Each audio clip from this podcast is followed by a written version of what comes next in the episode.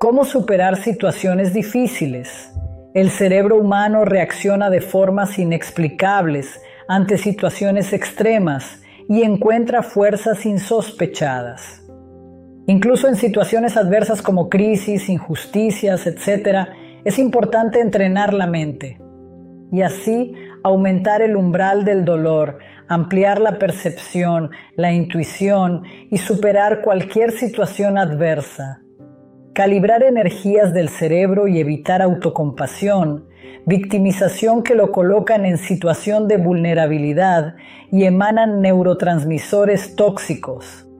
Visualiza el futuro con esta situación resuelta. Nada bueno o malo es eterno.